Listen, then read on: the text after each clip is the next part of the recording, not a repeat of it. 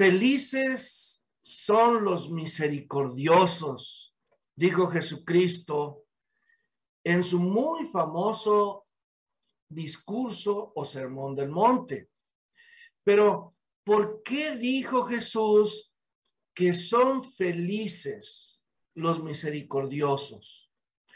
Bueno, ahí en Mateo 5, 7, él agregó la razón. Dijo, porque ellos serán tratados con misericordia.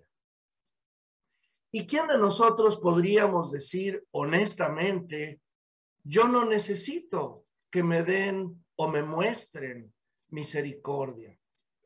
Todos requerimos que se nos exprese esta maravillosa cualidad todos los días y prácticamente todo el tiempo. Pero cuando se habla de misericordia, generalmente las personas la relacionan con el perdón. Y es correcto, porque la misericordia tiene mucho que ver con el perdón. Pero la verdad sea dicha, no se circunscribe la misericordia al perdón. En la Biblia, esta hermosa cualidad tiene dos elementos que la componen. Primero, sentimientos de compasión por aquellas personas que sufren o que están en dificultades.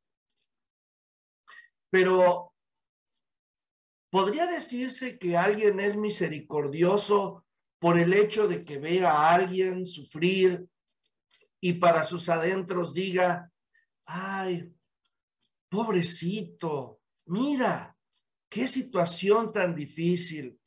Ayúdala, Dios mío. ¿Es esa una persona misericordiosa desde el punto de vista de la Biblia? Bueno, diríamos que es medio misericordiosa, porque solo tiene una parte de lo que es esta cualidad. Se requiere la segunda parte, es decir, que cuando nosotros nos damos cuenta que alguien está en dificultades, tomemos acción inmediata para subsanar la necesidad de quien sufre. Así que están envueltos los sentimientos de compasión y las acciones bondadosas para ayudar a quienes sufren por alguna razón. Ahora bien, el mejor ejemplo que podemos citar de alguien que muestra misericordia, obviamente es Jehová Dios. Y vamos a leer juntos, por favor, en la Biblia, sea que la tenga en la versión impresa o en sus dispositivos electrónicos, la segunda carta a los Corintios, capítulo 1, versículo 3. En segunda los Corintios, capítulo 1, versículo 3, noten lo que se expresa acerca de Jehová. Dice, alabado sea el Dios y Padre de nuestro Señor Jesucristo. Ojo, el Padre de tiernas misericordias y el Dios de todo consuelo. Pero noten, hermanos y amigos, que el texto no dice que Jehová es el Padre de misericordias. No, agrega una palabra adicional que es fundamental en la forma como Jehová expresa la misericordia. Dice el texto que Jehová Dios es el Padre de tiernas misericordias. Y qué hermosa expresión. Envuelve la ternura. Quiere decir que cuando Jehová expresa su misericordia, Él envuelve sus sentimientos, sus afectos, su cariño, su trato delicado y amoroso para con aquellas personas que necesitan o necesitamos de su misericordia. Cuando aquí la Biblia dice que Él es el Padre de esta cualidad, quiere decir que esta cualidad eh, se origina con Jehová. Es parte de su naturaleza. Dicho de otra manera, a Jehová le encanta ser misericordioso, lo disfruta. Entonces, qué atractiva cualidad de nuestro amado y queridísimo Padre Celestial Jehová. Ahora, ¿a qué podríamos comparar o cómo podríamos comparar la forma como reacciona Jehová ante alguien que está en dificultades o en necesidad o desvalido y requiere misericordia. Bueno, observen por favor esta primera imagen. Aquí notamos a una madre israelita que tiene en sus brazos a su hijito, probablemente casi recién nacido. Y ustedes saben que este bebé, para seguir vivo, depende completamente de las atenciones de su mamá, que lo alimente, que lo asee, que lo duerma, que, que lo atienda en todo. Y es un trabajo, como se dice ahora, de 24/7. Ustedes, hermanas que son madres, saben lo que es eso. Pero noten la expresión del rostro de esta madre hacia su bebé. ¿Cómo considera ella el brindarle todas estas atenciones y cuidados a su hijito? Le fascina, le encanta, lo disfruta, hasta esboza una tierna sonrisa. Y ella sabe que no puede dejar a su hijito sin atención porque el niño, si no recibe las atenciones de su madre, se muere. No puede subsistir por sí solo. Ahora, gracias por la imagen. ¿Es correcto que comparemos la tierna misericordia de Jehová con esta imagen que observamos? Sí, porque es Jehová Dios mismo quien se compara a una madre así. Miren, vamos a leer ahora en la Biblia el libro del profeta Isaías, capítulo 49, versículo 15. Isaías 49, 15 dice, ¿puede una mujer olvidarse de su bebé o no sentir compasión, o sea, misericordia, por el hijo que llevó en su vientre? ¿Qué responderían ustedes, madres? ¿Puede una mamá hacerle eso a su hijito? Ustedes dirían, no, imposible, impensable. Pero entonces, ¿por qué plantea Jehová Dios la pregunta? Porque tristemente sucede. Nos enteramos a veces de noticias muy lamentables de que recogen a un bebé o a una bebita de un depósito de la basura, abandonado, recién nacido. Sucede. Pero noten lo que Jehová Dios agrega en el texto de Isaías 49, 15. Dice, aún si estas mujeres se olvidaran yo nunca me olvidaría de ti. ¿Cómo le hace sentir eso? ¿Cómo nos hace sentir saber eso que hace Jehová por nosotros? Pues simple y sencillamente despierta nuestro amor, nuestro cariño, nuestro afecto hacia Él. Y apreciamos tanto que sea tiernamente misericordioso. Ahora, la misericordia de Jehová tiene otros aspectos muy interesantes. Es, por ejemplo, imparcial. Jesucristo dijo que Jehová Dios hace salir el sol y llover sobre buenos y malos.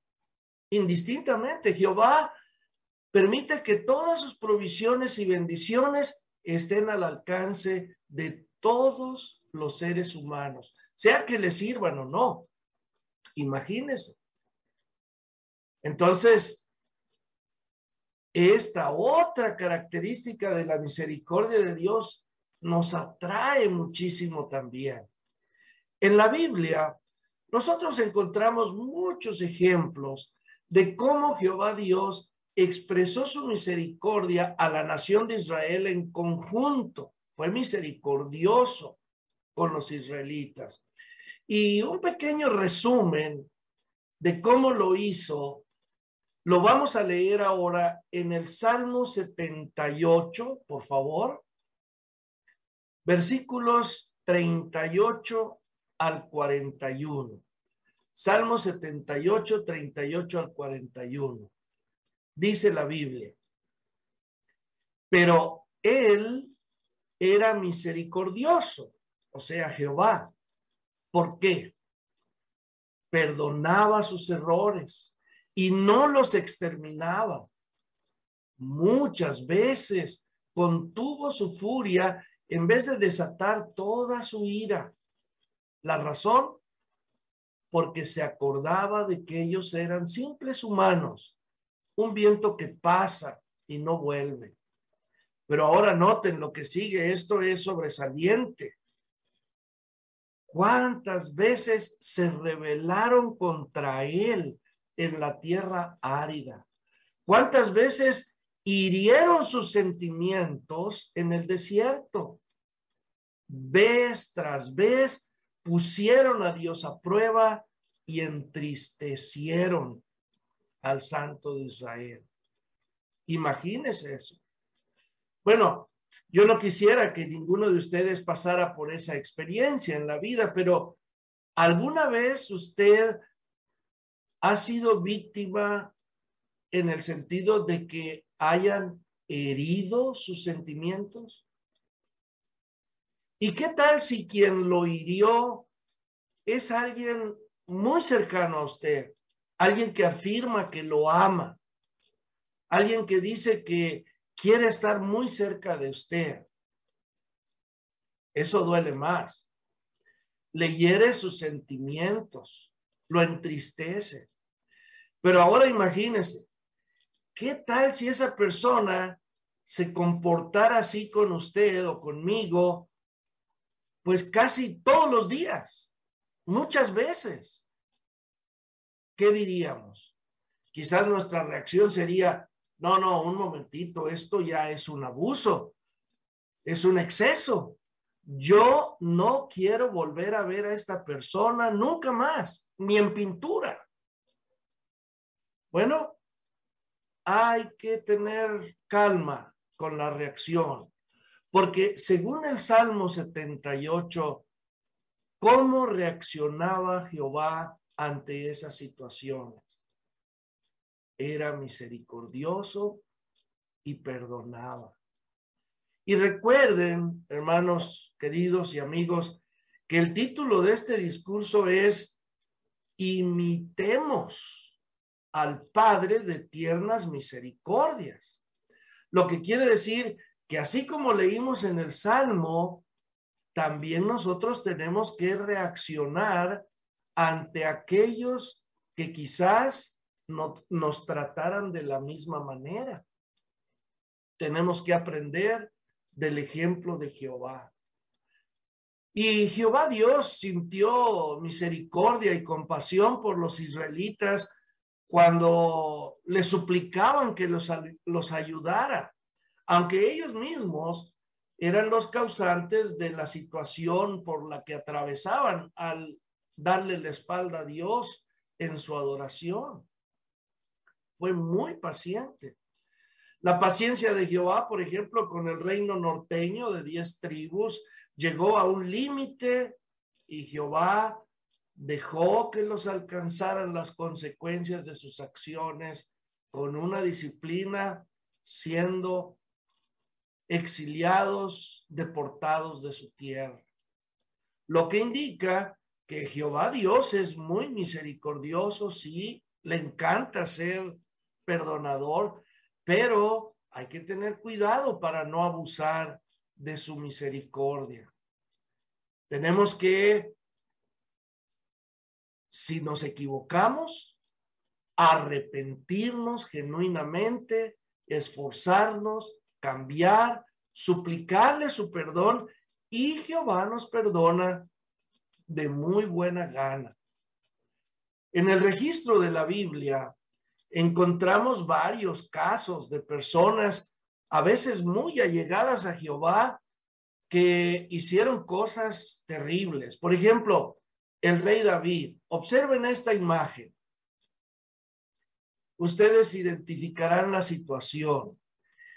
Resulta que, como ustedes saben, David cometió adulterio con Batseba y manipuló las cosas para asesinar a su esposo y ocultar el hecho de que Batseba había quedado embarazada a causa de este adulterio. Bueno, conociendo Jehová Dios al corazón de David, le envió a su amigo el profeta Natán para ayudarlo a volver en sus cabales y ver lo que había hecho desde la óptica de Jehová. Entonces Natán llegó con David y como ustedes saben, le dijo, mira David, quiero que me ayudes con una situación. En una ciudad había un hombre rico que tenía muchos rebaños, tenía mucho ganado, pero también había un hombre muy pobre que tenía una corderita. Pero esa corderita para el hombre pobre era como su hija, la llevaba en su regazo, comía del plato de este hombre. Un día le llegó al hombre rico un amigo, un invitado, y lo quiso agasajar. Pero en lugar de decirle a sus servidores que fueran y tomaran uno de los corderitos de sus rebaños, porque tenía muchos, o un becerrito, ¿qué hizo? Le dijo Natán a David, le dijo a sus servidores, vayan a la casa del pobre, quítenle la cordera que tiene, degüéllenla, cocínenla y dénsela a mi invitado. Y miren la imagen, hermanos. La cara de David, la reacción. El hombre se puso furioso. Es más, se extralimitó en lo que expresó como juicio, porque dijo, el hombre que hizo eso merece morir. Y entonces, citando acertadamente de la ley, dijo, y tiene que hacer compensación cuatro veces por la cordera. Entonces Natán le dijo a David algo que lo dejó paralizado. Le dijo, pues ese hombre eres tú, porque tú hiciste esto y esto con Batseba y le hiciste esto a su esposo y tú lo hiciste a escondidas y trataste de manipular las cosas para que estuviera oculto. Le dijo Jehová, pecaste contra mí. Y David se sintió cortado hasta lo más profundo del corazón. Se arrepintió, le suplicó a Jehová de una y mil maneras que lo perdonara y por su arrepentimiento Jehová lo perdonó, pero le dijo que durante toda su vida y dentro del ambiente de su familia cargaría con consecuencias terribles. Así sucedió. Sin embargo, hermanos y amigos, la Biblia dice en la ley que quien cometía adulterio y asesinato merecía la muerte. Que se le llevara ante los ancianos del pueblo, lo juzgaran y lo mataran a pedradas. Pregunta, ¿por qué a David no se le hizo eso. ¿Acaso Jehová Dios dijo, como a veces algunas personas, bueno, es que es mi amigo, nos llevamos muy bien, entonces, pues voy a manejar la cosa por acá, por debajo de la mesa y, y como si no hubiera pasado nada. No, Jehová Dios nunca haría tal cosa. Sin embargo, recuerden que Saúl, el rey, le tenía a David una envidia asesina. Trató por lo menos dos veces de clavarlo con su lanza e hizo que David tuviera que huir por su vida. Perdió su trabajo como jefe del ejército de Israel, perdió a su esposa, la hija de Saúl, Mical, perdió su buena reputación, como decimos, perdió hasta el nombre. Y tenía que andar huyendo, escondiéndose entre las cuevas, en las montañas, porque Saúl lo perseguía para matarlo. Pero, por lo menos en dos ocasiones, David tuvo la oportunidad de darle muerte a Saúl. ¿Lo hizo? No. Le tuvo compasión. Le perdonó la vida, a pesar de lo que Saúl quería hacerle a David no le pagó con la misma moneda. Y es muy probable, hermanos, que debido a haber sido misericordioso David con Saúl, Jehová fue misericordioso con David. Con razón, Jesús dijo, citándolo de nuevo al principio del discurso, felices los que son misericordiosos, porque ellos serán tratados con misericordia. Ahí está el caso. Noten que en esta, en esta situación, el ser misericordioso resultó en salvar la vida, en que se le perdonara la vida. Por eso, mis hermanos, esta cualidad es muy importante, no podemos minimizarla. Ser misericordioso es determinante. Y Jehová ejerce su misericordia de manera perfecta y su justicia también.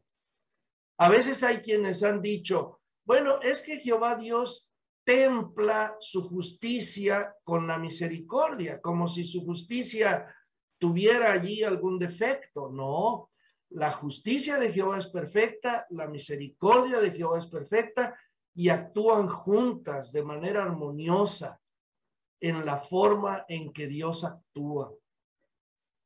De modo que, qué cualidad tan extraordinaria.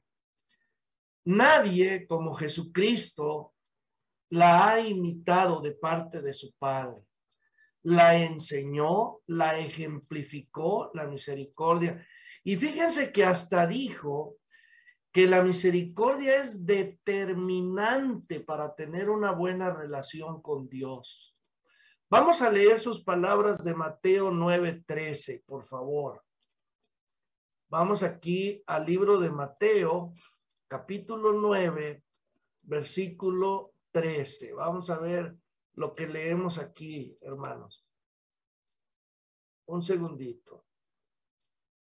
Mateo 9:13 dice, vayan pues y aprendan lo que esto significa. Quiero misericordia y no sacrificio. En otras palabras, uno pudiera ser muy celoso en el ministerio, un estudiante muy asiduo de la Biblia, pudiera estar siempre en las reuniones bien preparado, sacrificios, hermanos, que son preciosos a la vista de Jehová. Pero, ¿qué pasaría si se nos olvidara o descuidáramos ser misericordiosos. Estas palabras de Jesús nos hacen reflexionar. Él dijo, aprendan lo que esto significa. Quiero misericordia y no sacrificio. Así que no podemos descuidar esta cualidad. Incluso hay que examinar nuestros motivos por los cuales somos misericordiosos. No queremos que se llame la atención hacia nosotros y que alguien, pues somos misericordiosos para que los demás dijeran, ay, mira, qué bueno el hermano Quintero. Pues si lo hiciéramos por eso, ya perdió todo, todo significado a los ojos de Jehová.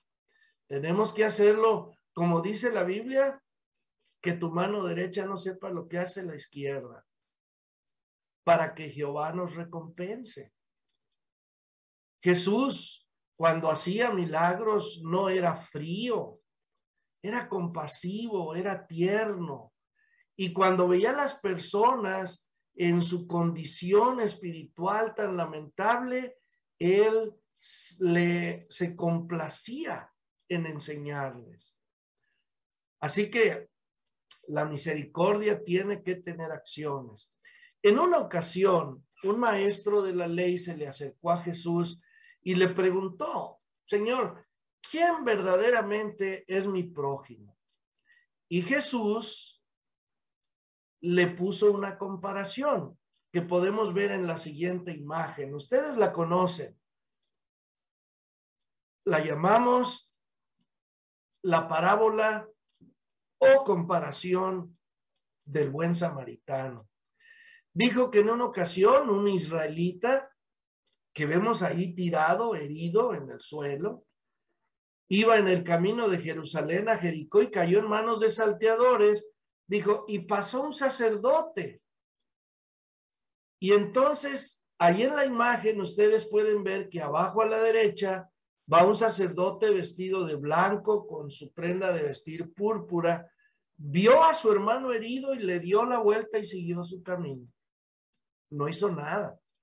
Luego dijo Jesús, pasó un levita, un maestro de la ley, vio a su hermano en esa situación, le sacó la vuelta y no hizo nada. Pero entonces llegó el samaritano y vio al hombre y miren la cara del samaritano preocupadísimo, afligido por ver la condición en la que estaba el israelita y lo curó, lo atendió, lo llevó a un lugar para que lo atendieran hasta que sanara. Ahora Jesús, a este maestro de la ley que le preguntó quién es mi prójimo, le dijo, ¿quién te parece de estos tres que demostró ser prójimo? Pero si le hubieran preguntado eso a usted o a mí, ¿qué hubiéramos dicho? Ah, pues el samaritano. Pero respondió así el maestro de la ley. No, no quiso ni decir la palabra samaritano, porque los judíos despreciaban, odiaban a los samaritanos. A Jesús le dijeron en una ocasión, tú tienes demonio y eres samaritano. Imagínese, ofensiva la expresión, ¿no? porque no podían ver a los samaritanos. Ahora, ¿ustedes creen que este samaritano de la parábola sabría lo que el judío que estaba allí tirado sentía hacia él? Sí, lo sabía, porque los judíos no se tocaban el corazón para despreciarlos.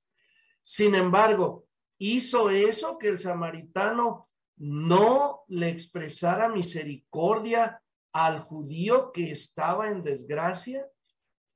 No, él no le pagó con la misma moneda, lo atendió y fue misericordioso con él. Pero imagínense, hermanos, ¿qué hubiera sucedido si la situación hubiera sido al revés?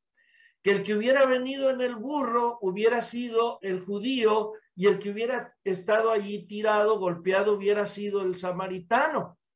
¿Ustedes creen que el judío se hubiera detenido a ayudar al samaritano? Pero ni en sueños, hermanos, como decimos, capaz que le pasa con todo y burro por encima. Pero esto nos ilustra muy bien hasta dónde debe ser nuestra misericordia. La misericordia es esencial. Y miren, Vamos a, leer Lucas 6:36. Fíjense qué bonita expresión y breve, al grano.